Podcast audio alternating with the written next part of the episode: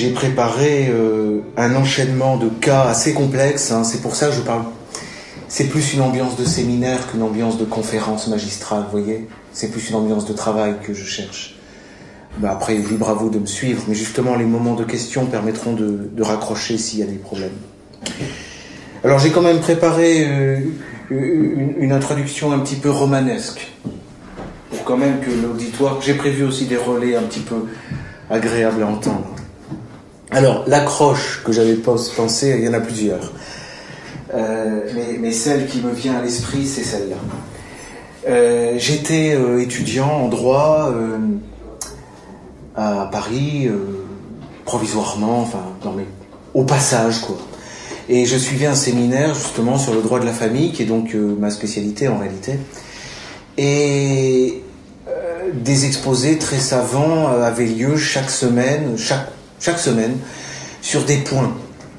Et cette semaine-là, la question était les droits du conjoint survivant, c'est-à-dire le, le, conjoint, celui qui s'est marié avec une personne, quand cette personne elle meurt, est-ce que ce conjoint il va pouvoir hériter?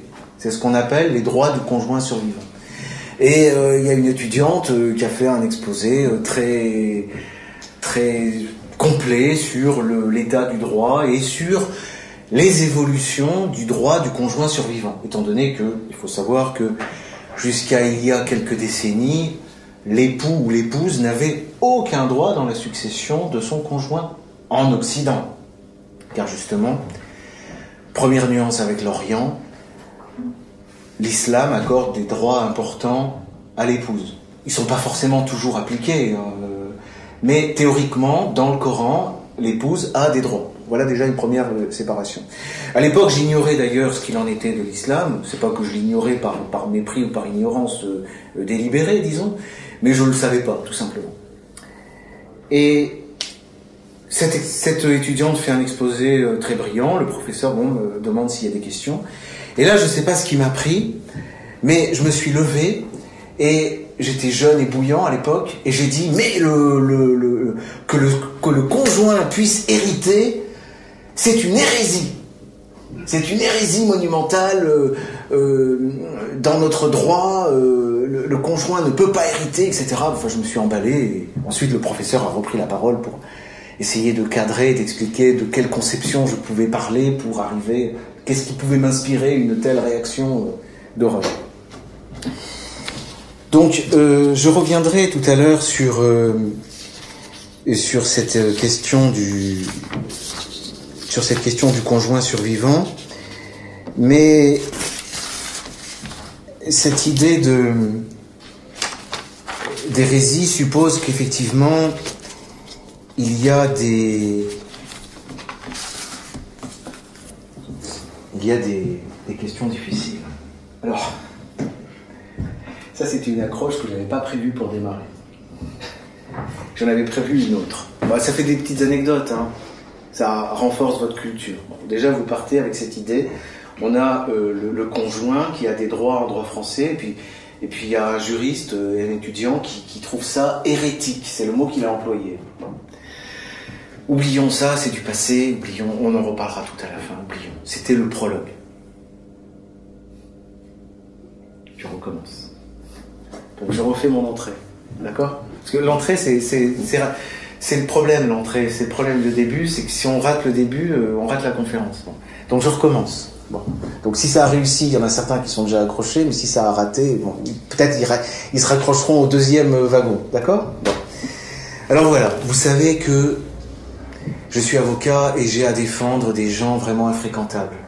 Des gens comme Forisson, comme Soral, des historiens, des nazis, des fascistes, enfin c'est une horreur.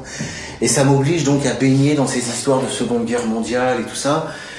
Du coup, je suis obligé d'étudier, de travailler sur ces questions. Et il y a quelques mois, je me suis dit, c'est pas que j'en ai assez, mais c'est pas, c'est pas ma vocation. Moi, moi, ma vocation, c'est le droit des successions. C'est le droit civil. Vous voyez, c'est le droit de la famille. Euh, si j'étais pas devenu avocat, ce que j'ai pas voulu devenir, je l'ai fait contraint euh, pour vivre.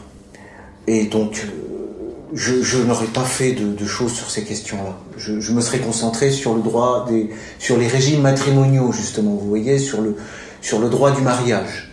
Voilà, c'était ça mon, fil, et sur le droit des successions, puisque ma thèse portait sur l'indivision successorale. Et donc je me suis dit bon, dans le cadre de R, puisque la question de la distinction des sexes, la question de la crise de la famille, de la destruction du père, tout ça c'est intéressant, je vais me concentrer désormais là-dessus. Fini les questions de juifs, de guerre mondiale, de chambre à gaz, de choses comme ça. Je ne veux plus en entendre parler. De toute façon, d'autres, ce qu'il y a à dire, d'autres le disent. Moi, je ne suis pas compétent pour en parler, donc je me concentre sur mon truc. Ok, je croyais être débarrassé. Et là, sur quoi je tombe? J'ai pas fait exprès, je vous assure. Je tombe sur ce que j'appellerais les raisons les plus profondes euh, d'un antisémitisme structurel en Occident. Et j'ai pas fait exprès, je, vous assure. Quand je dis les raisons profondes d'un antisémitisme structurel, c'est, je, pense à des gens comme euh, Emmanuel Todd, vous savez, vous connaissez, qui, qui travaille sur les structures familiales, c'est-à-dire sur les familles, en fait, comment elles s'organisent dans les maisons, etc. Et qui pense que, euh, en, première instance, c'est ça qui, qui, forme la, la, mentalité des gens, y compris leurs troubles euh, et même leurs opinions politiques. Vous voyez? Et je tombe là-dessus, euh, comment? Alors c'est vrai, j'avais été un peu orienté sur la question de l'inceste avec Rissen. Vous savez, lui, c'est l'inceste et les juifs. Il a repéré quelque chose. Hein.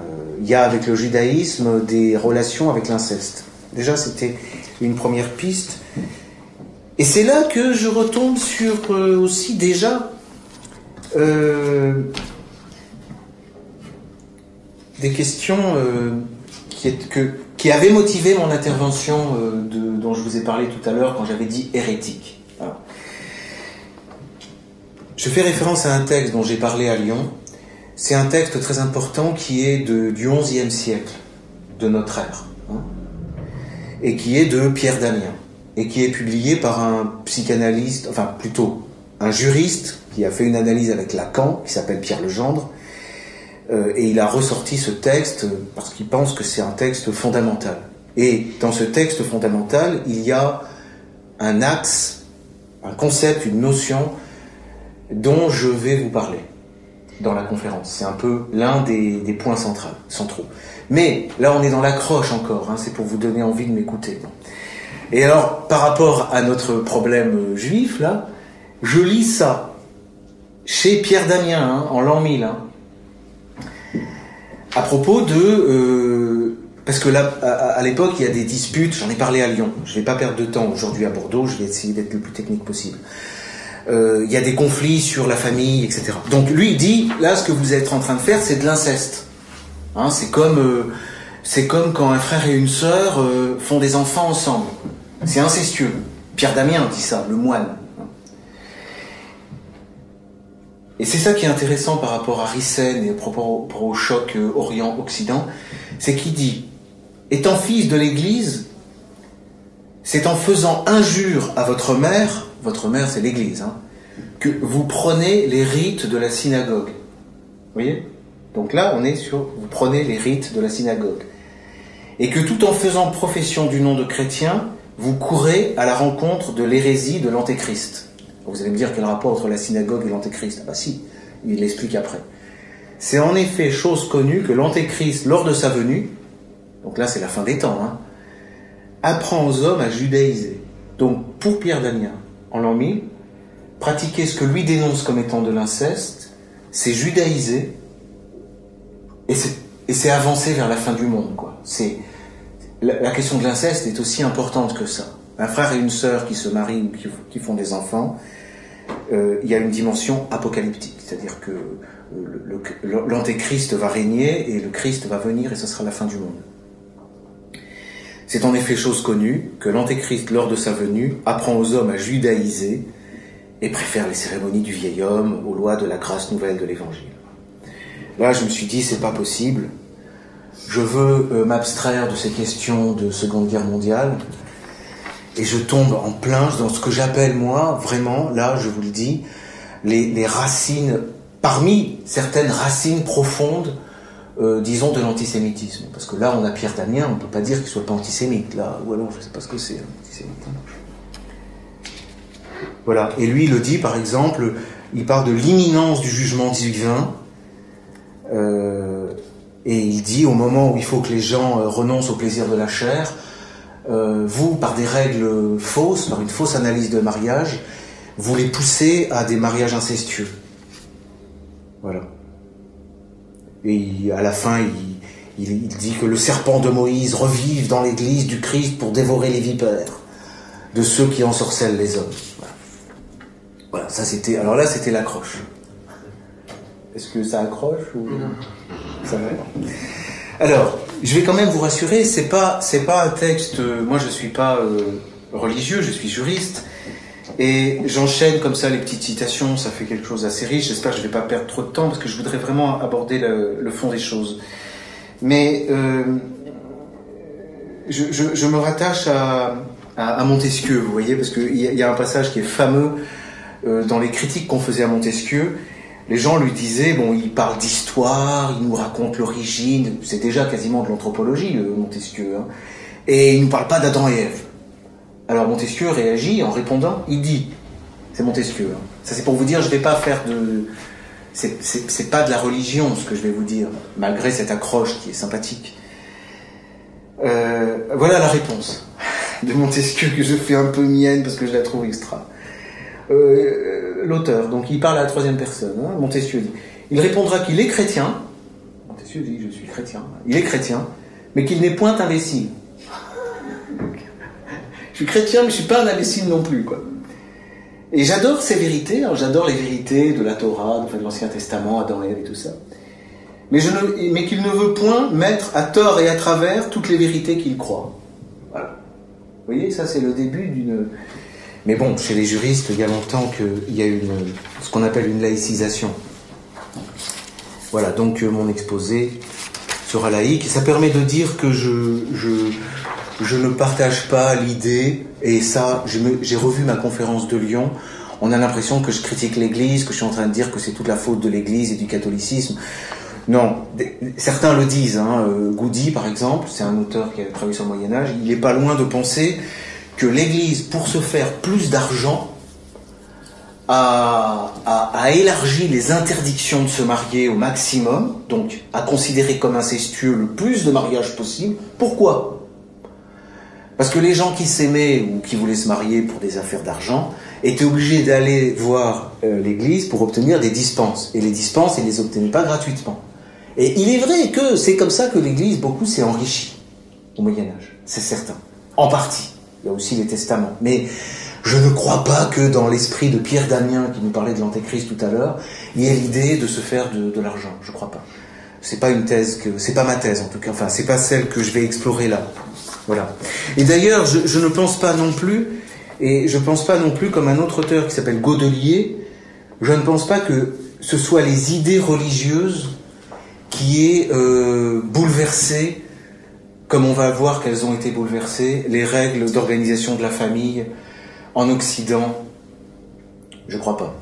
Et toutes ces questions sont évidemment discutées. Dès que je dis quelque chose, euh, il faudrait étayer, euh, aller voir les, des gens qui pensent le contraire, etc. il faut discuter. Mais par exemple, le Coran, l'islam, euh, je ne pense pas non plus que ce soit l'islam qui ait formé les sociétés maghrébines et arabes. En tout cas, je ne pense pas que c'est lui qui ait en, particulier imposé ce qu'on appelle l'endogamie, ce que Pierre Damien lui voyait comme de l'inceste euh, et comme quelque chose de diabolique. Euh, par contre, l'islam a apporté effectivement des droits aux femmes, ça c'est vrai, mais il n'a pas, bon bref. Donc je, moi mon, mon, hypothèse, enfin en tout cas mon hypothèse, nous n'allons pas travailler sur cette piste-là des origines religieuses, mais plutôt sur les origines structurelles. La structure des choses, c'est une sorte de... de, c'est pas de l'alchimie, ce serait plutôt une... une électro, de l'électronique. C'est plutôt de l'électronique. De l'électronique sociale. Bref. Alors voilà, je commence. Là, je commence vraiment. Ça fait une petite intro d'un quart d'heure, ça va. Alors, je crois qu'effectivement, il y a eu un, un problème structurel. On sait que les Occidentaux ont une sainte, employons ce terme, horreur de l'inceste, jusqu'à aujourd'hui. Et que on pourrait étudier la législation. Avant l'Église, déjà, le droit romain s'est mis à élargir les règles d'interdiction et devenir très rigoureux. L'Église a empiré. Bon, aujourd'hui, il y a eu un recul. Le Code civil est beaucoup plus laxiste, mais les habitudes sont, sont faites. Hein. Même, même, même, même, le Code de droit canonique est devenu plus tolérant. Mais il faut voir ce que c'était euh, au XIIIe siècle. Hein. Euh, comme je l'ai dit à Lyon, si vous vouliez vous marier, vous ne pouviez pas aller dans le village d'à côté, parce que forcément, vous aviez euh, un arrière-arrière-arrière grand-père commun. Et donc, ça poussait à aller encore plus loin. Ou alors, fallait payer. Je pense que la cause elle est dans un rapport entre, euh, euh, elle est plutôt dans un rapport entre la structure, disons, euh, l'inceste pose la question de la structure de la famille, et la structure de la famille, elle a des, des dimensions économiques importantes, des dimensions de, de, de, de patrimoine et d'argent, si vous voulez. Et ces dimensions d'argent sont gérées par ce qu'on appelle donc le droit des successions, c'est-à-dire la transmission des biens et également par le droit du mariage qui gère les problèmes de dot, les problèmes euh, d'affaires. Donc je pense qu'il y a eu, je ne suis pas le seul à le, supposer, mais c'est des choses qui sont très difficiles à comprendre pour les juristes et, les anthropologues aussi ont du mal. Tout le monde a du mal avec ces questions. C'est pour ça que je, parle bien de, travail en cours. Hein. Il y a, une, interaction entre les, entre les successions et la structure euh, familiale. Bon, alors, je précise une chose, c'est que à propos de la structure de la famille, euh, je suis plus dans les...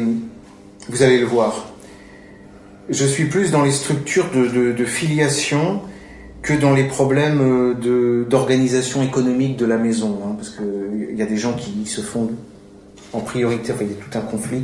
Qu'est-ce qu'on regarde pour voir comment c'est organisé? Est-ce qu'on regarde la façon dont les gens font le feu et mangent euh, et dorment euh, Qui couche avec qui et comment euh, Et puis il y a une autre façon de faire, c'est de dire quels sont les liens entre ces gens-là, les liens généalogiques. Voilà, c'est cette piste que je prends parce que je pense qu'il y a un problème. C'est cette grille d'analyse que je prends. Donc je vais commencer par vous donner les, euh, les bases de euh, ces, ces relations. Voilà. Alors j'ai prévu des, des, schémas. Ça c'est la, c'est la base nécessaire pour comprendre euh, comment l'Occident et l'Orient sont partis dans des distinctions, dans des différences, euh, ont évolué de manière différente par rapport à l'origine. Hein? Tout ça je vais assez vite. Hein. Je marche un peu mais, c'est la deuxième partie où je vous parlerai de, à mon avis, des causes. Commençons par constater, j'allais dire, si vous voulez, commençons par constater les dégâts. Bon, les dégâts. Alors, il faut partir d'une d'une vision très simple. Vous avez deux euh, personnes dans cette maison qu'on est en train d'étudier, et elles ont, on se concentre sur un lien particulier sur lequel j'ai creusé les différentes euh, comment il était construit, quelles étaient les différentes formes de lien, c'est la parenté, enfin le, lien de parenté, c'est-à-dire euh, on a un parent et un enfant. alors je vais procéder de façon schématique. Imaginez-vous donc un, carré, il y a deux, on va hiérarchiser, le parent est au-dessus de l'enfant, hein, parce que ça, c'est le temps qui, s'écoule comme ça, et vous faites un lien entre le parent et l'enfant. je vous propose, si vous voulez, ce lien élémentaire tout simple. vous voyez? Bon, très bien.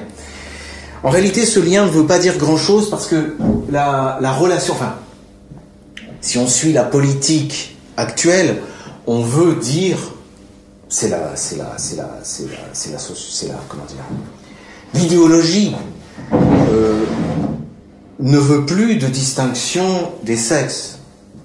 Donc, ça veut dire que le lien de parenté est un lien neutre dans le Code civil. On ne veut plus parler de père et de mère. Il faut comprendre qu'en réalité, il n'y a pas de lien de parenté, ça n'existe pas. Vous avez un enfant et il a enfin, ça fait un petit peu manif pour tout, je suis désolé, mais il a un papa ou une maman. Disons, il a la relation. On peut pas comprendre l'histoire ni l'anthropologie si on ne part pas de cette idée qu'il y a deux relations en fait. Il y a la relation avec un père et il y a la relation avec une mère. Bon, après il peut y avoir des mères de différentes sortes et des pères de différentes sortes. Il y a celui qui a fait l'enfant, il y a celui qui l'a reconnu, il y a celui qui l'a élevé, mais laissons ces, ces questions de côté. Ce qui fait que, en fait, le schéma de base de départ, c'est plutôt un enfant qui a un père, là je le représente avec des angles, un triangle, vous voyez, un, père ça, ça, ça, ça percute, ça, ça, ça coupe, et une mère, donc là c'est un rond, ça, ça va, ça vous va comme code? Parce que c'est un des problèmes de, de ces sciences-là, c'est que les codes dans les bouquins, ça, c'est, on n'arrive pas à suivre. Donc voilà, donc là ça c'est le schéma de base, le schéma euh, et ces deux, alors on peut discuter est-ce qu'ils sont mariés, est-ce qu'ils sont pas mariés, euh, euh, et surtout on peut commencer à aborder la question de l'inceste. Vous avez un père et une mère dans notre schéma. Le père, bon, il a lui-même un père. Donc déjà, vous voyez, on a déjà trois générations hein. grand-père, père, enfant. Vous me suivez? Et ce père, Hein, on est sur le père, pas sur le grand-père. Ce père, il a une mère. Bon. Et déjà là, cette mère qu'il a eue, on a deux places, si vous voulez, on a deux fonctions. Enfin, ce que j'ai fait le schéma? Parce que j'ai, j'ai pas prévu de tableau, mais c'est pas grave, je vais vous les montrer comme ça. Vous voyez, il y a l'enfant, le père, et lui, il a également, il est également à cette place, c'est-à-dire qu'il a lui-même aussi un père et une mère. Vous voyez les places. Là, on est déjà sur les questions de l'inceste. Et déjà sur les bases occidentales. Parce qu'en Occident, on considère qu'il faut, dès, depuis Saint Augustin, c'est ça qui c'était la doctrine, mais c'est déjà son maître avait dit ça, enfin, c'est un peu la mentalité, quoi.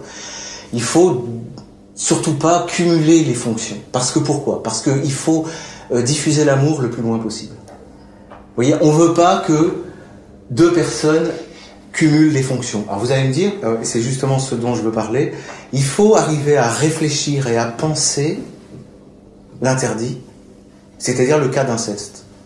Parce qu'en réalité, cet homme, il est possible qu'il a fait un enfant avec cette femme, mais il est possible que cette femme, ce soit sa mère. Vous voyez? C'est pas possible juridiquement. Parce que si c'est le cas, on ne veut pas reconnaître le lien, ça c'est à Rome qu'on faisait ça, et on le fait encore dans le droit français, mais de manière euh, égale entre l'homme et la femme. Hein. C'est la question de ce descendant-là.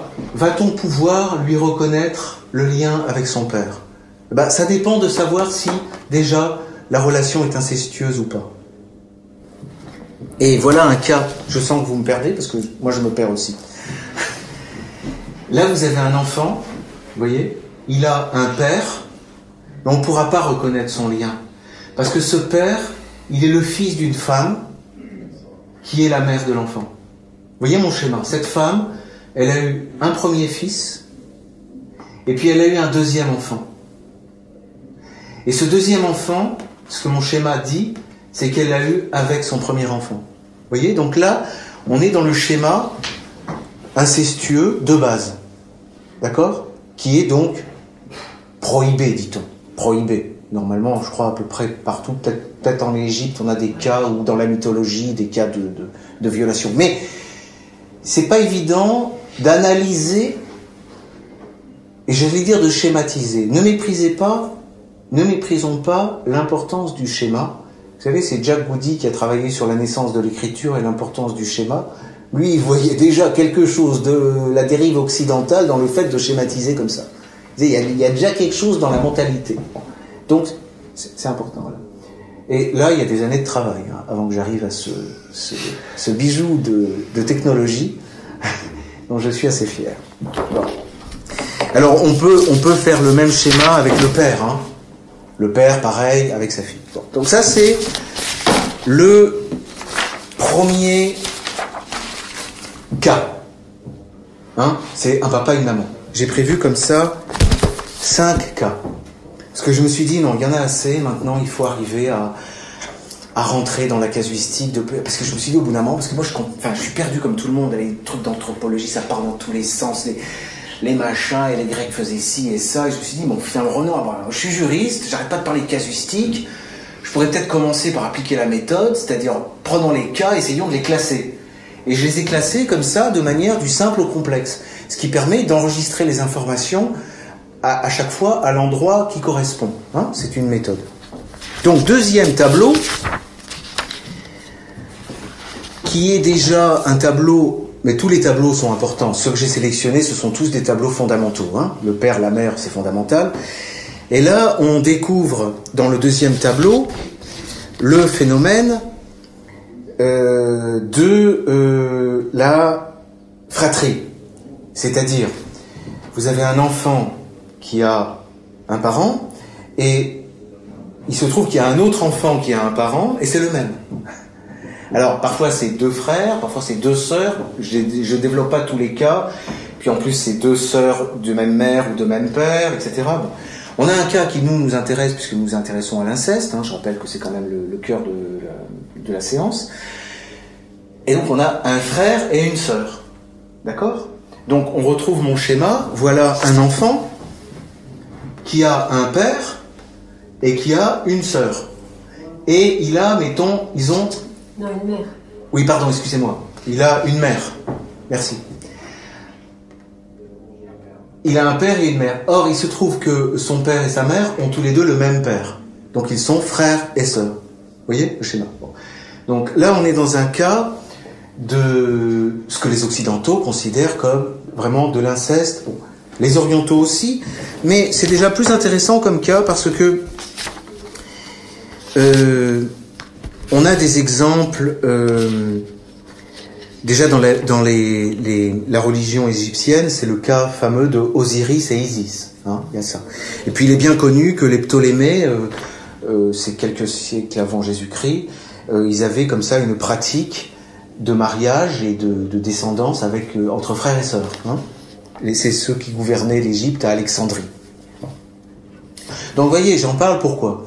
Parce que là, on est déjà euh, dans des, des sociétés qui n'ont pas donc cette horreur, ou alors peut-être c'est une fascination, je ne sais pas, mais c'est quand même un signe. Hein. On a des, des cas euh, où euh, frères, sœurs, ça, ça, ça marche. Euh, après, c'est compliqué parce que frères, sœurs, il peut y avoir des nuances. Est-ce que c'est de même père ou de même mère? On le sait pas toujours. Parfois, de même mère, ça va, mais pas de même père, et réciproquement. Ou parfois, c'est interdit juste quand c'est de même père et de même mère, hein, entre frères et sœurs en tout cas, entre frères et sœurs, on, on rencontre déjà un, concept qui est central. Garçon, fille, vous me suivez? Frères et sœurs. On est sur un concept qui est central pour euh, la suite. C'est Godelier qui le dit, mais bon, c'est il le dit comme étant quelque chose vraiment la, tarte à la crème.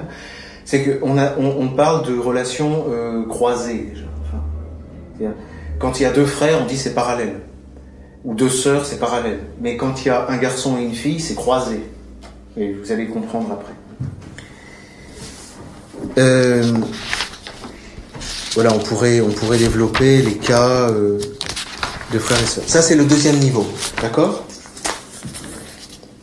Jusque-là, est-ce que ça va? Quelqu'un a déjà une question? Oui, pourquoi vous positionnez pas la mère dans ce deuxième cas? Oh, je peux. Vous pouvez, d'accord. Oui, je peux je peux. Oh, j'avais pour préparer ce travail, à un moment, je m'étais lancé dans le compute, enfin la comptabilité de l'ensemble des schémas possibles. Après, on arrive à 48 schémas, enfin. Mais voilà, je peux.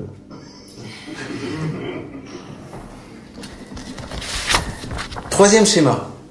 Alors, désolé, j'ai pas mis la mer non plus. Hein. Mais en fait, j'ai mis. Pourquoi j'ai pas mis la mer? Parce que je suis parti de. C'est différent, vous dites c'est différent. Oui, c'est différent, mais je peux pas rentrer dans le détail de. Non, parce que si je peux. Enfin. En fait, ce à quoi je veux arriver, c'est euh, à, la casuistique des cousins parallèles, cousins croisés dans les sociétés patriarcales. Donc, en fait, le grand-père, effectivement, sera. Enfin, le grand-parent sera toujours un grand-père dans mes schémas. Mais il pourrait être une grand-mère. Et si on veut creuser, approfondir, il faudrait le faire d'ailleurs.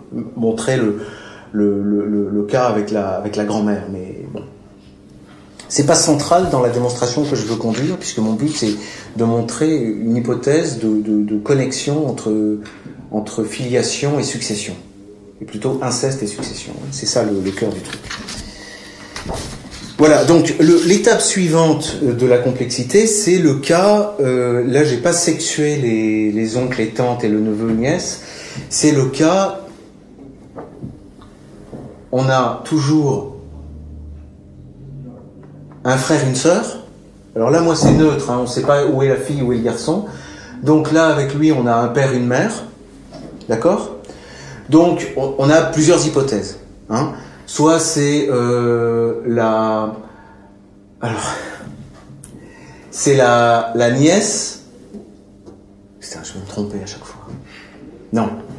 C'est... Oui, c'est la nièce qui s'est mariée avec son oncle. Vous voyez, par exemple. Alors ça, déjà, on est dans des schémas euh, pratiqués. Par exemple, si vous lisez Germaine Tillon, ça, elle vous dit, dans les sociétés euh, arabes, au Moyen-Orient, mais même au Maghreb, on peut le voir, mais par exemple, elle parle beaucoup du Liban, vous avez le cas de, chez des juifs ou chez des musulmans, et même chez les chrétiens, des chrétiens orientaux. L'oncle peut se marier avec sa nièce. Patrilinéaire, c'est-à-dire par le père. C'est-à-dire que là, on a un homme, hein, il a deux fils, et le frère va se marier avec la fille de, hein, avec la fille de son frère, sa, nièce. D'accord? Donc là, on est dans un cas qui, pour les Occidentaux, est un inceste, et pour certaines, dans certaines sociétés, notamment chrétiennes orthodoxes libanaises, ou même pas orthodoxes, au contraire, c'est quelque chose de prestigieux comme mariage. Vous voyez? Là, on a une scission. Je précise chrétien, c'est intéressant parce que c'est Tillon, c'est Germaine Tillon qui en parle. On va voir des chrétiens orthodoxes grecs refuser absolument ce genre de mariage. Et à quelques kilomètres de là, on va voir des chrétiens orthodoxes libanais accorder largement, au contraire, des dispenses. D'accord? Il y a une interdiction de principe, il est vrai, mais il y a des dispenses et il y a une pratique. Voilà. Alors je ne décline pas tous les schémas, hein, mais vous avez donc le, le, neveu qui peut, enfin il y a, tous les cas, la nièce avec l'oncle, j'en ai parlé, le neveu avec sa tante paternelle, le neveu avec sa tante maternelle, la nièce avec son oncle maternel. Ça c'est mon schéma numéro 3. Euh, D'accord? Ça se complexifie. Mon but étant, de manière j'espère logique et pédagogique, d'arriver jusqu'au cas. En fait, le schéma 5, euh, j'aurais pas besoin d'en parler parce que c'est sur d'autres pistes. Mais le schéma 4, c'est ce que euh, les anthropologues connaissent comme étant euh, l'histoire de l'Iroquois. Parce que ça a été découvert par un juriste, avocat, qui s'est occupé des affaires indiennes en Amérique et qui s'est mis à poser des questions aux gens, qui est ton père, qui est ta mère, etc. Il s'est rendu compte que ça correspondait pas à ce qu'il avait appris en droit. Et donc il a fait des tableaux, il a découvert un système de filiation avec un mariage, etc. Il a fait une enquête mondiale, et puis ça a été le début de l'anthropologie en réalité.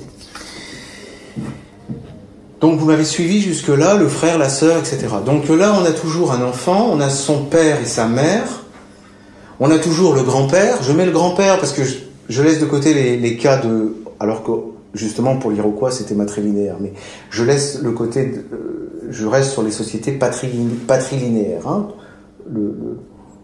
l'appartenance au, groupe passe par les mâles, par le père. Et donc euh, cet ancêtre-là, ce grand-père, il a eu deux enfants. Deux enfants. Qui ne se sont pas mariés. Hein. C'est pas frère-sœur qui se marient. Il n'y a pas d'inceste de ce genre. C'est pas non plus oncle-tante qui se marient. En revanche, chacun des deux va marier ses enfants. Qui sont cousins. Qui sont cousins. Qui sont cousins. Alors, c'est là que on a quatre types de cousinage, et c'est ce qui est difficile à, penser, et c'est là que je me suis planté d'ailleurs euh, à Lyon encore une fois, et même dans, j'étais pas au point, même quand j'en parle dans ce livre, mais de manière un peu difficile. Bon, donc c'est très simple pour classer, il y a quatre cas essentiels, si on laisse de côté le cas de la mère. Hein. Qui peut poser des problèmes de classification parce que vous avez le, vous pouvez avoir le, enfin, les sons. C'est des problèmes structurels compliqués après à, à expliquer. Concentrons-nous sur notre axe, qui normalement devrait suffire. Mais- Le père, il a une mère qui a eu un frère, qui a un frère, qui a eu une fille. Ça, c'est croisé. Voilà. Et Voilà. parallèle, c'est quand les deux Oui, oui, oui. d'en haut sont du même sexe. Oui, oui, je vais en parler. Alors, ça, c'est un premier cas de croisé. Deuxième cas de croisé, le père de l'enfant, là, dont on a, essayé, en fait, la question centrale de notre conférence, c'est est-il incestueux ou pas hein? Ses parents pourront-ils se marier? Le lien avec son père pourra-t-il être reconnu ou pas? Bon. Euh, L'enfant, il a eu, il a un père, donc, qui a eu un père, qui a eu une sœur, une sœur, ok? Et cette sœur, elle a eu une fille. Bon, en fait, là, vous avez deux cas de croisés. Soit vous avez euh, le père qui descend d'un frère et la mère qui descend d'une sœur, soit le père il descend d'une sœur et la mère elle descend d'un frère. Oh, ça c'est croisé. Vous voyez? Ça, c'est les deux cas croisés. Bon. Alors, dans les, so- dans les sociétés patrilinéaires, hein, je précise, euh, c'est un schéma, et puis, alors là, je m'appuie pas sur euh, Todd, parce qu'il n'a pas l'air d'aimer ce genre de truc, mais plutôt sur Godelier. Si vous voulez creuser, il faut lire Godelier et Lévi-Strauss, mais plutôt Godelier, parce que j'ai l'impression que Lévi-Strauss, il a pataugé un peu quand même. Mais moi aussi, hein, vraiment, ça, on patauge tous là. Alors, euh, en réalité, ce schéma-là, on se rencontre, on le rencontre euh, très facilement. Il n'y a pas d'inceste pour les sociétés traditionnelles. Au contraire. Alors, pour les sociétés orientales, il n'y en a déjà pas avec l'oncle. Alors, vous pensez bien que là, il n'y en a pas. hein. Je reviens pas là-dessus. Chez les Arabes et les Maghrébins, euh, on peut se marier. Il n'y a aucun problème. Mais même euh, chez les Indiens d'Amazonie ou dans les steppes ou je ne sais où, euh, et même, même, on le sait, je l'ai dit dans la conférence à Lyon, même chez les anciens Romains, on le sait à cause des noms que portaient ces. Pour cet homme, cette femme n'était pas appelée sœur, elle était appelée cousine. Vous allez voir tout à l'heure qu'elle elle pourrait être appelée sœur également. Elle pourra avoir le même nom de la sœur. C'est justement, c'est là qu'on a les différents systèmes de parenté, euh, soudanais, esquimaux, machin, etc. Et dravidien, grosso modo. Mais là, j'en suis encore. C'est pas ma piste aujourd'hui. C'est pas ce que j'ai le plus creusé. Mais disons, dans le système dravidien, sauf erreur, ce que, que j'ai compris, ça marche à peu près comme ça. Et les deux cas de figure dont je vous ai parlé sont permis. Et vous savez pourquoi? Parce que ça correspond au cas où vous avez deux clans, gouvernés évidemment par des hommes, qui échangent des femmes. C'est-à-dire vous avez deux hommes qui échangent leurs filles, ou deux frères qui échangent leurs sœurs. Ce qui fait que les descendants se retrouvent à présenter les deux schémas de cousins croisés. C'est compliqué, hein c'est compliqué. Mais c'est pour vous dire que ce type de mariage, dans les sociétés, disons, primitives, est systématiquement pratiqué. C'est le mariage idéal. Ça ne veut pas dire qu'ils font que ce mariage-là, mais on, on voit que statistiquement, c'est comme ça que ça fonctionne. À cause des échanges. C'est fait pour fonctionner comme ça. On a un enfant. Il a un père. Son grand-père paternel et le frère de sa grande tante, qui est aussi par sa mère sa grand-mère. D'accord. Mais c'est ça la clé. C'est-à-dire que c'est comme ça qu'on arrive à retrouver euh, Aoun Kolos, enfin je vous renvoie à Benveniste euh, sur ces questions-là. Vous m'avez suivi? C'est magique. Je refais l'expérience dans l'autre sens. Vous avez un père, non, lui il est là, il a son père, c'est le même, hein C'est le même père. Cette fois-ci on va aller voir non pas son grand-père mais sa grand-mère. Sa grand-mère se trouve être la sœur de son grand-oncle, qui est aussi le père de sa femme. Donc vous voyez que le truc, il y a eu un, truc bizarre. On a fait le tour en fait des quatre grands-parents. C'est-à-dire qu'en fait, ces deux-là, cousins croisés, ils peuvent, pas à tous les coups, mais c'est possible, s'il y a eu, comme ça se pratique, deux frères, comme disait Lévi-Strauss, ça peut être aussi le père qui échange. Euh, tu, euh, passes-moi ta fille, moi je te passe la mienne. Je la marie avec mon fils, tu la maries avec le tien. Ça aboutit à ce schéma. Vous me suivez? Alors, excusez-moi mon côté un peu artiste, mais pour les cousins croisés, euh, il faudrait un, comme dans les films de science-fiction, il faudrait que j'ai un, hologramme et que je vous montre un, un schéma euh, en 3D, vous savez avec, parce que c'est ça en fait, avec le père, la mère, etc. Et là, vous comprendriez mieux que dans les bouquins d'anthropologie où ils nous mettent des maths quand ils ont fait des maths, ou alors ils nous font des schémas, on n'y comprend plus rien. Alors moi, j'ai essayé de faire un schéma 3D. Bon, là, j'ai pas le matos pour faire euh, représentation 3D, mais j'ai fait un, dessin en perspective hier soir. Tard, ouais. Ma femme me disait, mais tu vas pas te lever demain. Alors, voyez, ça c'est de l'électronique. Alors, c'est très simple. Vous avez un homme, c'est un bleu. Il y a les bleus et les rouges. Comme dans euh, Lucky Luke, là, Piffin, les rivaux de Piffin Bluche, là. Donc, vous avez le, le patriarche, là, il a un fils et une fille. Sa fille, il va la marier avec le fils du rouge, et son fils, il va le marier avec la fille du rouge. Et là, nous, on s'intéresse au garçon qui va naître ici, à la fille qui va naître là. Il va y avoir de nouveau alliance et on a notre petit descendant là. D'accord? Donc ça, c'est le système croisé. Donc il était pratiqué par les Romains, il était pratiqué par les Germains, il était pratiqué partout. Mais c'est la montée de l'interdiction de l'inceste déjà à Rome et puis au Moyen Âge, après par l'Église, c'est vrai, qui a fait qu'on a interdit ce genre d'alliance. Comprenez? Donc ça, c'est la dérive vraiment occidentale sur ce schéma-là. Les Occidentaux sont partis dans... Euh, je ne sais pas comment vous dire. Mais c'est là.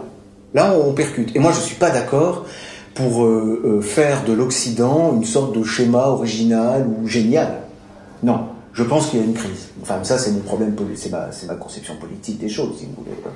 Je ne pense pas que nous soyons... Parce que si vous suivez certains auteurs, vous dites, ils classent tous les systèmes, vous savez, et surtout, il faut qu'il y ait un, système logique à chaque fois. Hein. Et alors, les Occidentaux, ah bah oui, c'est Esquimaux. Voilà. Ah bon, d'accord. Donc, on, est comme les Esquimaux. Méthode est comme ça aussi. Hein. Ah oui, non, nous, c'est le système archaïque. Ah oui, il est super. Non. non, je crois que c'est un système en crise qui fait de nous des êtres euh, anxieux et angoissés et, et, qui pose des problèmes de structuration du clan, justement, et de la famille. Parce que dès lors que vous interdisez ce genre de mariage, comme c'est le cas en Occident, vous interdisez les, les, interactions entre des entités fermées. Et vous poussez les entités à s'ouvrir tous azimuts de manière déstructurée. Bon, voilà, ça après, ça reste à creuser, mais c'est pas. Donc, ça, c'est les cousins croisés. Alors, j'enchaîne sur mon schéma avec les cousins parallèles. Oui, alors allez-y. Le lien entre Monsieur Bleu et Monsieur Rouge. Au début Oui. Ah, mais attention, hein. Là, c'est qu'un maillon du système. Parce qu'en réalité, il peut y en avoir des liens entre Monsieur Bleu et Monsieur Rouge. Et puis il y a Madame Rouge et Madame Bleu. Hein et, et puis ça, là, c'est le schéma le plus simple en réalité. Parce que vous pouvez aussi avoir des sociétés où le, euh, il y a un, à une génération, c'est la fille qui passe d'un côté, la génération d'après, c'est le fils. Enfin, euh, non, c'est la fille, mais dans l'autre sens, mais à la génération d'après seulement. Et puis parfois, il faut attendre trois générations. Et puis vous avez des systèmes où vous avez un clan A, un clan B, un clan C. Alors il y a, euh, les filles, elles vont de A à B, et puis ensuite euh, les filles, elles vont de B à C, et puis bon, ça donne lieu à des schémas très compliqués. Mais là, c'est déjà pas mal, hein. Vous comprenez? Voilà. J'ai pas et on pourrait dire euh, Madame Bleue, mais aussi là, il y a une Madame Bleue, on la voit pas non plus, hein, vous remarquerez. Hein. Puis là, on sait même pas si c'est un monsieur ou une dame. Donc, il y, a le schéma des cousins croisés et il y a le schéma des cousins parallèles. C'est-à-dire deux frères qui marient leur fils et leur fille, ou deux sœurs qui marient leur fils et leur fille. Bon, alors ça, dans... Alors là, j'ai beaucoup mis, mis, beaucoup de temps à comprendre pourquoi euh, c'était interdit. C'était interdit. Il y a un côté, je comprends.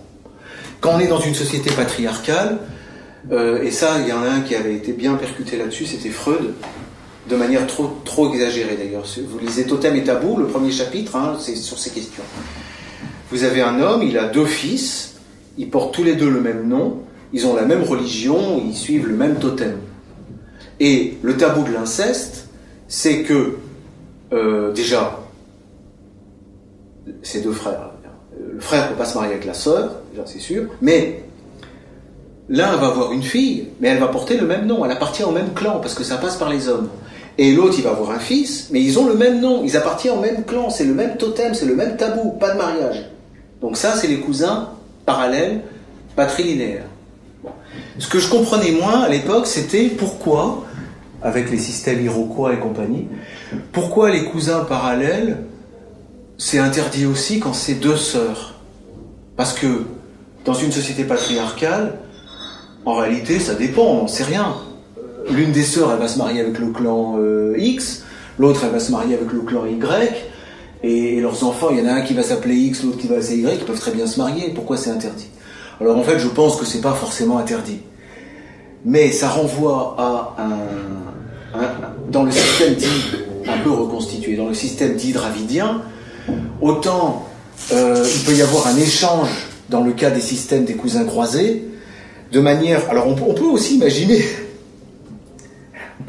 Je fais une parenthèse, mais on peut aussi imaginer il y a 50 000 ans une réunion comme la nôtre où des druides sont en train de réfléchir sur comment on va faire pour que ça marche. Bon, je sais rien.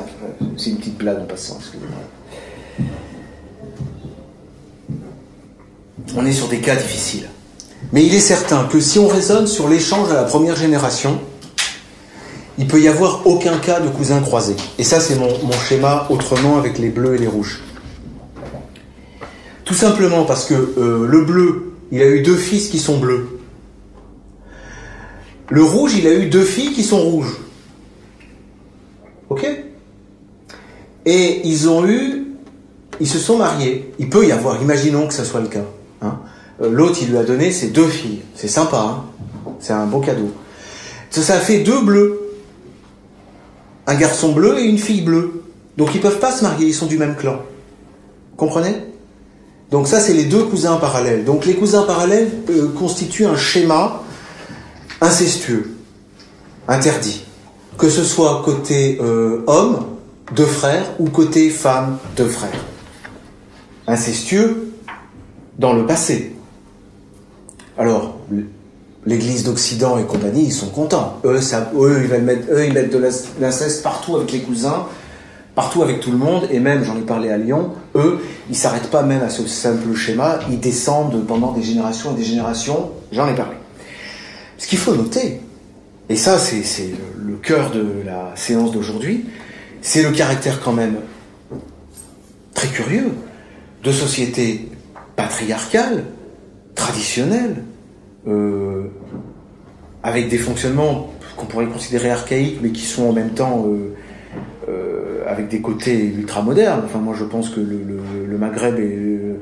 Enfin, c'est quand même dans les pays arabes que, est née en premier la civilisation. Quand vous allez en Syrie, ils vous le rappellent, hein, nous, nous, on était là, enfin, on a, on fait des choses avant vous, hein, il y a des traces. Bon. Donc on est sur des sociétés civilisées. Bon.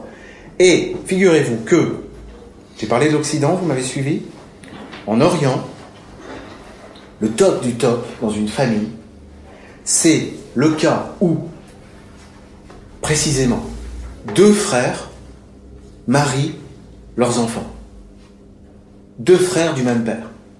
C'est-à-dire qu'on est exactement dans le, mariage entre cousins le plus incestueux pour nous. Voilà. Et là, on ne comprend pas. Là, on ne comprend pas. Personne ne personne comprend. Comprend pas. Comprend pas. On comprend pas, mais on le constate. Hein. C'est je vais juste vous lire euh, quelques, quelques petits avis. Euh. Ah oui, je veux mentionner au, passage le nom de, quelqu'un qui m'a aidé à, piger ce genre de choses. C'est Pradel de la Tour. Vous pouvez voir euh, le nom comme ça. Tillon, hein, un ouvrage de 1966, page 131. Mariage idéal. Mariage idéal. L'union d'une jeune fille vierge. C'est sûr, si, elle n'est pas vierge, elle, est prostituée, donc elle est vierge avec le fils d'un de ses oncles paternels. Voilà. Et c'est ce qu'on appelle l'endogamie. Vous voyez? Les Occidentaux sont dans une exogamie exagérée. Puis il suffit qu'il y ait eu des, des, alliances dans le passé pour que vous soyez obligé d'aller vous marier avec des gens avec lesquels il n'y a pas de relation. Vous comprenez? L'exogamie occidentale et l'endogamie. L'endogamie incompréhensible pour quelqu'un comme Pierre Damien, c'est apocalyptique. Elle, elle voit l'endiogamie tribale et elle devine déjà, ce que confirment des gens comme Todd, le caractère très ancien de ces pratiques. Ça vient pas du Coran, ça vient pas de l'islam. L'islam c'est tardif, hein, ça arrive très tard. En Syrie et au Liban, entre cousins germains dans la lignée paternelle. Et elle, elle voit cette pratique dans le domaine sémitique tout entier, et même plus loin encore. Le et même plus loin encore est important puisque on le trouve en Perse. Les cousines croisées sont appelées des cousines, c'est-à-dire on peut les épouser. En revanche, dans le cas des parallèles, les cousines portent le même, euh, s'appellent des sœurs. Mais comme le frère de Jésus.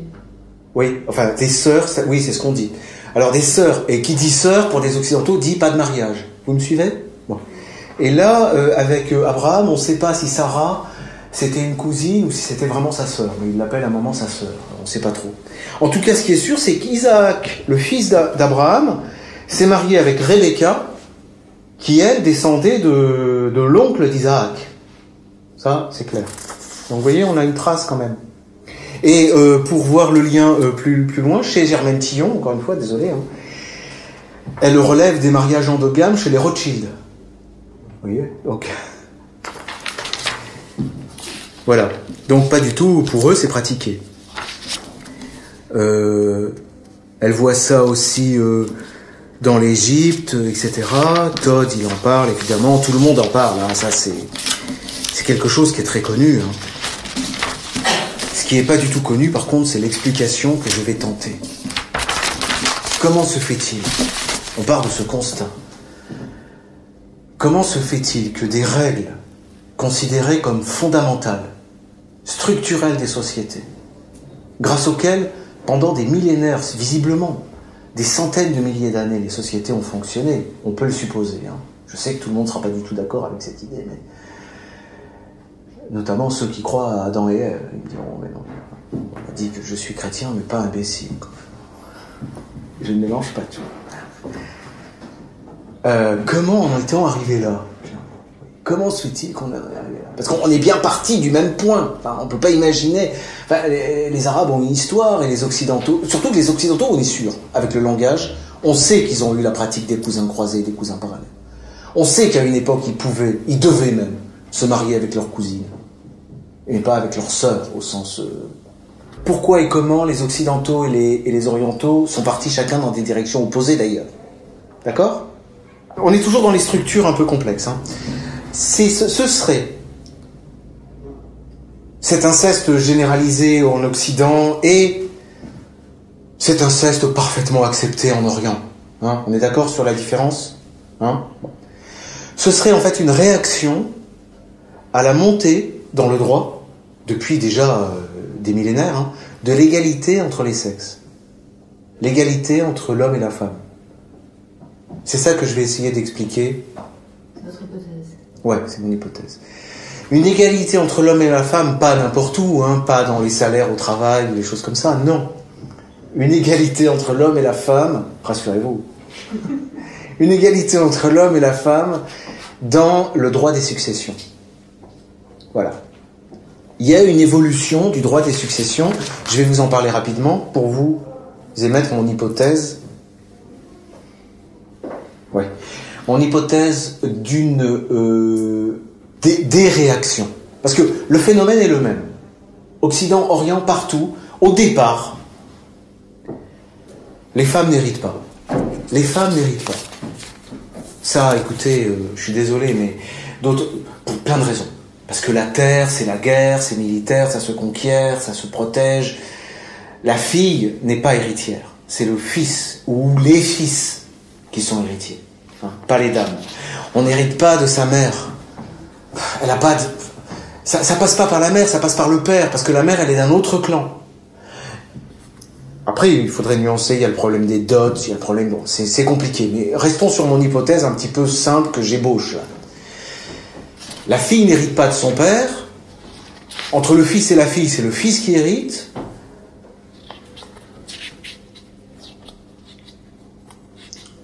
Le père n'hérite pas de sa fille, euh, ça n'a pas lieu. Vous voyez, comprenez? Ça ne passe qu'entre hommes, de mal en mal, que ce soit en descendant ou de manière ascendante. Ça, c'est ce qu'on décrit dans les sociétés justement euh, arabes avant l'islam. Alors après, quand on lit euh, les dernières, enfin, je lisais Todd, l'origine des systèmes de parenté, euh, il a l'air de dire qu'il y a des droits des successions avant l'islam qui laissent une place aux femmes. Mais peu importe, c'est intéressant. L'islam n'est pas arrivé comme ça non plus à imposer d'un seul coup le droit des femmes. Il y avait, il y avait quelque chose. Mais en tout cas, ça n'empêche que la thèse fondamentale, elle reste vraie. Et on peut le dire, euh, vous voyez, cet exemple là, c'est Bilani, Béchir, Les principes généraux du droit, par exemple, 2005. Il nous dit, euh, sur les Arabes avant l'islam, ils ne reconnaissaient le droit à la succession qu'aux personnes capables de porter les armes. Voilà. Que les parents mâles et Anya, c'est-à-dire les membres du clan. Hein. Voilà. Les femmes, la veuve, la mère, les filles, exclues, totalement, avant l'islam. D'accord?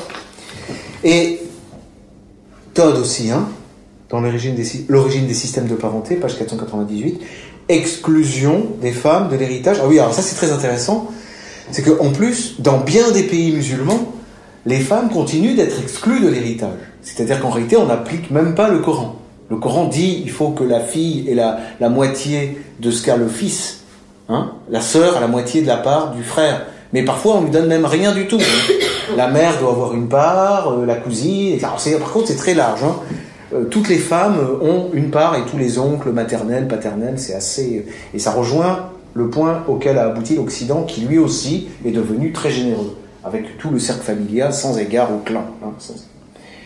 Mais c'est intéressant parce que chez les Arabes, justement, ils montrent, ils le disent, et Tillon disait la même chose. Euh, le droit des, filles, par exemple, pour parler du droit des filles, du droit des sœurs, euh, n'est pas toujours, loin de là, n'est pas toujours respecté. Hein. Enfin, parfois il l'est, hein. parfois il l'est, mais pas toujours. Bref, ça montre qu'il y a quand même une idée de départ où il n'y a pas de droit pour les femmes. Alors l'évolution, donc euh, en Orient, bah, petit à petit, effectivement, les filles acquièrent des droits. et dans le Coran, je ne vais pas, je vais pas développer ça maintenant, mais je vous le dis comme je viens de vous le dire, c'est-à-dire il est prévu, c'est la sourate euh, qui s'appelle d'ailleurs Les femmes, je crois. Euh, donc elles ont un droit. Bon, je je vais pas trop tarder parce que là, il s'agit simplement de vous expliquer mon hypothèse. Alors, figurez-vous que effectivement, l'intégration du, droit des filles dans les successions occidentales s'est faite très laborieusement. Je connais mieux l'histoire du droit occidental, bon, évidemment. Euh, et j'en ai parlé à Lyon, par exemple. Bon, après, on pourrait parler aussi du droit grec, mais bon. Disons, ça commence par le fait que un homme qui a un fils et une fille, euh, sa fille a eu un fils, et puis son fils a eu aussi un fils, bon, il y a une sorte d'égalité entre tous les petits-enfants. Donc, il va transmettre la succession par sa fille. D'accord? À son petit-fils par sa fille. Autre hypothèse encore pire, classique c'est un homme qui n'a pas eu de fils. Il n'a eu qu'une fille, qui elle a eu un fils, il faut l'espérer. Mais il va transmettre. D'accord? Ça, c'est quelque chose qui part. À partir du moment où, alors ça, là, ça, ça, je l'ai bien expliqué dans mes leçons de droit numéro 1, parce que ça, c'est l'histoire du droit romain. On voit cette pratique être marginalement et du, point de vue juridique de manière quasiment irrégulière accepté par les juges à Rome, jusqu'à ce que l'empereur Justinien, mais tardivement, au VIe siècle après Jésus-Christ, élabore un système successoral où, effectivement, égalité entre les filles et les garçons. D'accord? Donc ça s'est fait euh, lentement. Et puis avec l'arrivée des Germains, etc., il a fallu un, peu finalement retravailler pour réimposer l'égalité entre les garçons et les filles dans les successions d'ailleurs. Hein. Euh, ça s'est pas fait tout seul, et c'est la Révolution française au point d'aboutissement, qui finalement supprime notamment les successions nobles, qui elles étaient vraiment rigoureusement, parce que noblesse c'est la guerre, c'est la guerre, c'est la terre, Et donc c'est que par les mâles. Bon, et ça c'est supprimé avec la Révolution française, qui distribue les biens à tout le monde, fille, fils, euh, euh, euh, mère, père, euh, etc. Bon, alors c'est pas la peine que je, vous, je vous, vous avez déjà. euh, j'ai tenu compte du fait que nous avons fourni le- l'effort le, plus important sur nos structures de famille. Retenez cette idée. Il y a une évolution, il y a un chambardement du droit des successions à l'échelle des millénaires. hein. J'ai dit que à Lyon, j'ai bien expliqué qu'il faut raisonner sur plusieurs millénaires. Alors voilà ce qui se passe. Voilà, alors voilà l'explication. L'explication. Pourquoi les Occidentaux partent dans cette direction et les Orientaux dans une autre? Alors prenons d'abord les Occidentaux. Alors les Occidentaux, et c'est là que Pierre Damien m'a aidé, mais c'est en fait les, les, les juristes d'Église. Les Occidentaux, ils partent d'un postulat qui est vrai, qui était vrai avant les droits des filles. Ils disent, si la personne, elle est de la famille, elle est du clan, donc elle va hériter, parce qu'il n'y a que les membres du clan qui héritent. Bien. Bon, si elle hérite, si elle est membre du clan, si elle est parente, on peut donc pas se marier avec elle, il y aurait inceste, puisque c'est un parent. Comprenez le raisonnement? C'est le raisonnement de l'Église occidentale. S'il y a succession, c'est donc qu'il y a clan. Et s'il y a clan, il y a inceste. Donc eux, ils se concentrent sur un truc. S'il y a succession, il y a inceste. D'accord? Alors, c'était vrai à l'époque où les femmes n'héritaient pas. Le problème se pose au moment où les femmes héritent. C'est ça ma thèse, mon explication. C'est ça ma, ma thèse. Et je vais insister juste sur le postulat. Pierre Damien dit, reprend, personne ne peut succéder sans que son appartenance à la même famille ait été établie. Un droit exclut l'autre. Soit vous avez le droit de vous marier avec la personne, soit vous avez le droit d'hériter de la personne. Mais jamais les deux. Vous ne pouvez pas vous marier avec une personne dont vous pouvez hériter. Ça, c'est de l'inceste. Hein avec les supposés, on ne se marie pas avec son parent. Ça, c'est le pape, d'ailleurs, c'est même pas là, c'est Pierre Damien cite le pape Calixte. On a aussi le concile de Meaux, voyez, qui sort ça. Hein. Il ne bénéficierait d'aucune succession si elle ne leur était due par le fait de la lignée de parenté. Le problème, c'est donc Justinien, le droit romain, qui a diffusé les successions au-delà du clan. Puisque lui, il a donné les droits aux femmes. Quand, le grand-père, donne des droits à son petit-fils par sa fille, le, le petit-fils, il appartient au clan de son père, pas au clan de sa mère, vous comprenez? Donc là, il y, a une, rupture. Quel est le résultat? Quand on passe de notre histoire des cousins croisés alors, je, vais, vous reprendre un schéma. Là, on est sur mon, mon hypothèse. Voilà, je prends, une- je prends juste une hypothèse, vous allez comprendre. Enfin, je, je suppose. Je fais une démonstration, ça suffira. Donc, on a toujours notre, notre enfant. Là, on se demande s'il est incestueux ou pas. Son père, sa grand-mère, son arrière-grand-père. Là, en passant par sa mère, son grand-père et son arrière-grand-père, c'est le même. Donc, on est sur les cousins croisés, d'accord? Donc, en Orient, pas de problème, on peut même se marier avec sa nièce, donc ça, ça passe, on le verra tout à l'heure. Mais pour l'Occident, on pouvait, et c'est la lutte de l'Église au Moyen Âge, on pourra plus. Alors pourquoi on pourra plus? C'est l'argument, c'est à cause du droit des successions. Et c'est à cause du droit des filles.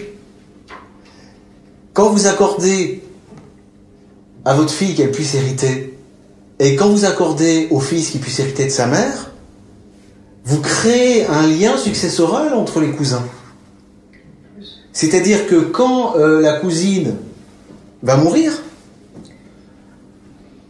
et qu'elle n'a pas d'enfant, mettons, la succession, ça faut le savoir, hein, son père s'il est mort, la succession elle passe par là, ça, passe, oui, c'est le problème, ça passe de la fille au père, oui, on fait comme ça en droit des successions. Bon, je vais plus lentement. Vous avez raison de froncer les sourcils. Le père hérite de sa fille morte. Dans le droit de Justinien. La fille, elle meurt. son père, il va hériter d'elle. Vous saisissez ça ou pas On dirait que non. Bon. Le, le, le père, s'il meurt, son propre père va hériter de lui, ça c'est normal. Bon. Le père, là, le grand-père, s'il meurt, ça c'est pas normal. Sa fille va hériter de lui. Et la fille, si elle meurt, son fils va hériter. D'accord? De sorte que si toutes ces, ces, personnes sont mortes, et que elle, elle meurt, la succession, elle va passer. Donc, lui, c'est bien l'héritier de sa cousine. Et l'Église, elle nous dit, c'est Pierre Damien qui dit ça, il dit, mais vous pouvez hériter d'elle, donc vous êtes, son parent, et vous voulez vous marier avec son parent. Et c'est là qu'il dit, c'est l'hérésie de l'antéchrist, c'est la fin des temps, parce que c'est de l'inceste. Vous comprenez? Voilà. Alors peut-être que d'autres personnes l'ont découverte, mais en tout cas, moi, après bien des efforts, j'ai fini par comprendre ça. D'accord? Oui? Mais c'est toujours vrai maintenant. Si, on est dans ce cas de figure euh, au jour d'aujourd'hui, euh, côté inceste ou côté succession Côté succession. Oui, oui, bien sûr. Bien sûr, oui, oui, on hérite de sa cousine. Oui, oui. Et justement, le problème, c'est que chez les Romains, c'était les disputes, euh, on pouvait hériter jusqu'à sept générations. Donc, du coup, l'Église étendait d'autant l'interdiction de l'inceste. Et puis en plus, elle s'est mise à compter les degrés de manière différente que les Romains. Donc ça a étendu, alors là c'était la fin, quoi. D'accord? On pourrait faire l'expérience dans l'autre sens et avec les autres schémas de cousins croisés. Bref. Donc voilà le, raisonnement occidental. Ah oui, alors il y a, alors on retombe, alors je le dirai tout à l'heure. Alors maintenant, passons aux sociétés endogames. Alors en fait, la thèse sémitique, je l'ai découverte tout récemment.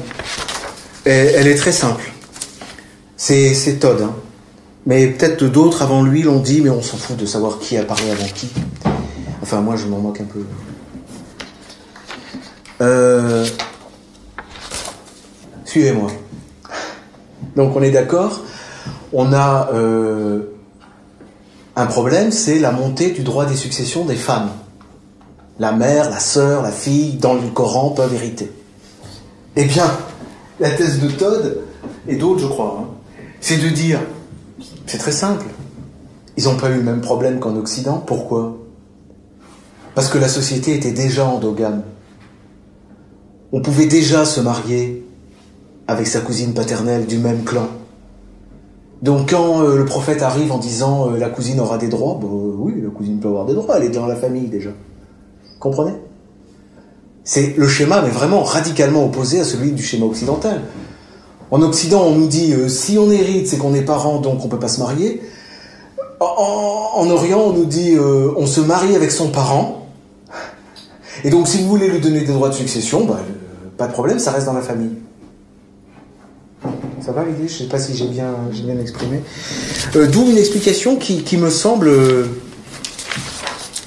qui me semble assez convaincante. C'est vrai que euh, euh, je me marie avec euh, ma cousine paternelle. Oui, elle est mon héritier, mon héritière et je suis son héritier, j'espère bien. C'est ma cousine paternelle. On, porte le même nom. On est du même clan. Donc, où est le problème? À la limite, on n'est même pas obligé de lui donner sa part. De toute façon, nos enfants vont hériter de nous. Vous comprenez? Moi père et elle mère, ils auront les biens. Donc il euh, n'y a aucun problème. Voilà euh, l'aspect oriental, qui m'a l'air vraiment euh, pas mal. Sous réserve évidemment toujours que le droit des femmes n'est pas forcément appliqué, mais il est applicable. Il ne provoque pas de. Donc la catastrophe endogame reste un mystère en Orient. Qu'est-ce qui a fait? Pourquoi? Comment? On a eu la, réaction endogame. Après, il y a d'autres explications. La survie des petites communautés, les hautes castes qui veulent pas se mélanger, euh, euh etc. Bon. Alors, je, viens, je retiens, je ne parle pas de ces autres thèses parce que je me concentre sur mon, axe succession, euh, mariage, inceste, succession. Hein voilà. Dernière thèse, c'est la, la, fameuse thèse biblique qui est connu aussi encore des anthropologues, c'est le, le, cas des filles de, de Célophade. Et alors là, c'est une autre explication de l'endogamie que nous, on est plus à même de comprendre. Hein. Nous, occidentaux, on peut mieux comprendre, parce que là, c'est une explication. Bon, je, fais vite, hein, j'en ai déjà parlé ailleurs et dans d'autres contextes, mais je fais vite. Euh, en fait, on a un cas où il y a des filles des tribus de, de- des, premiers, des descendants d'Abraham, les premiers descendants d'Abraham. hein. On partage la Palestine, etc. Donc c'est- un problème euh, d'actualité d'ailleurs. on pourrait relier ça. Mais toujours est-il qu'il y a les filles de Sélophade, euh, il y a Sélophade qui n'a que des filles. Voilà. Et donc les filles de Sélophade vont pleurer chez Moïse en disant euh, le droit là euh, n'est pas juste parce qu'il n'y a que les hommes qui héritent. Trace qu'il n'y avait que les hommes. Et oui, et alors, bon, ben alors, si nous on n'hérite pas, la part de notre père, il va aller à d'autres clans. Il va aller à nos oncles. Nous on veut pas. Nous on veut que ce soit le nom de notre père qui perdure. Donc Moïse dit bougez pas, je vais consulter Yahvé. Donc il va voir Yahvé qui lui dit non mais dans ce cas-là, quand il n'y a pas de fils, tu donnes aux filles. Ok? Donc c'est le cas qu'on a vu aussi en Occident. Donc tout se passe bien et quelques livres plus loin dans la Bible, on a les, cousins qui viennent se plaindre, à Moïse en disant dis donc là nos cousines euh, elles ont pris des parts du clan même si c'est pas des parts de, nos pères enfin c'est des parts de Sélophate d'accord mais elles, elles vont se marier dans d'autres tribus juives toujours et du coup les biens il va y avoir un déséquilibre dans la répartition de la Palestine entre les différentes tribus vous saisissez? Parce que elles, elles vont se marier avec des hommes, elles vont avoir des enfants, et ça va partir dans d'autres lignées, quoi. Donc ça va pas. Ils se plaignent. Alors euh, Moïse dit, écoutez, moi c'est pas moi le juriste, euh, je vais voir Yahvé. Alors là j'avais une petite blague, euh, Moïse revient voir Yahvé, Yahvé dit quoi encore? Il dit, j'ai une question. Alors Yahvé dit, oui là c'est compliqué, euh, je vais consulter Maître Viguier. ça c'est la blague. Donc, l'antéchrist. Donc, non, euh, avait dit, bon, bah, dans ce cas-là, quand il n'y a pas de fils, la fille hérite, mais elle est obligée de se marier avec son cousin. Voilà. Et donc, là, c'est la thèse de l'endogamie pour préserver le patrimoine, pour pas que le patrimoine parte à droite, à gauche. Vous voyez? C'est une histoire de Bible, ça Oui, oui, oui, oui, je vais vous donner les références. C'est dans l'Ancien Testament, oui. Ben. Oui, parce que le Christ, lui, dit, écoutez, euh, les successions, c'est pas mon problème. hein. Allez voir Maître Viguier. Lui, il le dit vraiment. Il le dit vraiment. Il dit, C'est hein. Si. Ah ben, j'ai mal lu, alors. Alors, c'est dans Nombre 26, 33, 27, 1 à 11 et 36. Et dans Josué 17, euh, 3, 6. D'accord. Voilà. Donc, je... Je résume avec ma réaction. Euh, il y a à peu près 18 ans maintenant, euh, où j'étais étudiant à Paris 2, euh, dans ce séminaire de Laurent Le- Leveneur, et où j'ai crié hérésie que les droits du conjoint survivant. Hérésie. Apocalypse. Euh, le monde va s'écrouler. Arrêtez. Oui, bah, c'était une réaction assez saine. Pour un musulman, euh, non. Le Coran accorde des droits aux conjoints. C'est la loi, c'est la charia. Enfin, c'est pas vraiment la charia, mais en tout cas, c'est dans le Coran. Bon. Mais pour un occidental qui part du point de vue qu'on ne peut se marier qu'avec quelqu'un dont on n'est pas héritier, vous comprenez que le dernier qui puisse hériter, c'est celui avec lequel on est marié. Donc là, il y a en plus cet ajout, le système occidental a atteint les limites de la logique dès lors qu'il a considéré l'époux ou l'épouse comme un héritier. Je vous remercie. Vous pouvez applaudir.